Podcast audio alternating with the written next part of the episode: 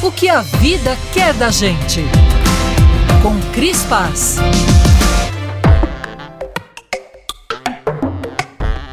O psiquiatra e psicanalista Robert Waldinger, que também é sacerdote zen, é professor da Faculdade de Medicina de Harvard e diretor do Study of Adult Development, estudo do desenvolvimento adulto, em tradução livre. O estudo está em seu 85º ano e acompanha desde 1938 alunos da Universidade de Harvard e agora suas famílias até o fim de suas vidas. Esse monitoramento se tornou uma das mais abrangentes pesquisas sobre a construção de um envelhecimento de qualidade. O estudo buscava mapear na meia-idade fatores que pudessem servir como preditores para a longevidade e impressionou os pesquisadores, porque não foram os índices de colesterol ou de pressão que desempenharam um papel mais relevante, mas sim a qualidade dos relacionamentos.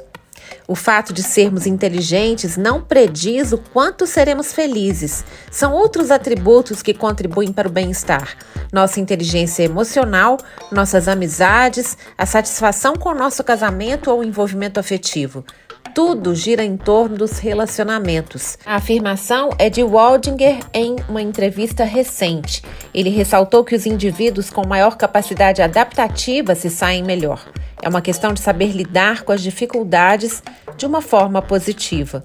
E completou dizendo que as relações interpessoais são reguladores emocionais, funcionam como um anteparo. O isolamento nos faz pagar um preço terrível, ele conclui.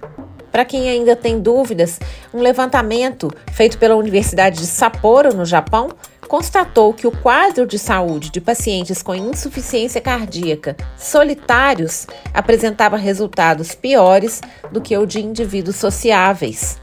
Waldinger também valoriza o que chama de relações casuais, as pequenas conversas com o atendente do café, o caixa do supermercado ou o balconista da farmácia, são interações que nos localizam socialmente, ele diz, que nos dizem: eu vejo você, eu reconheço você.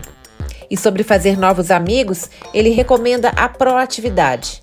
Temos que nos aproximar, fazer a ponte na direção daqueles com quem desejamos nos conectar. Precisamos desenvolver a nossa aptidão social.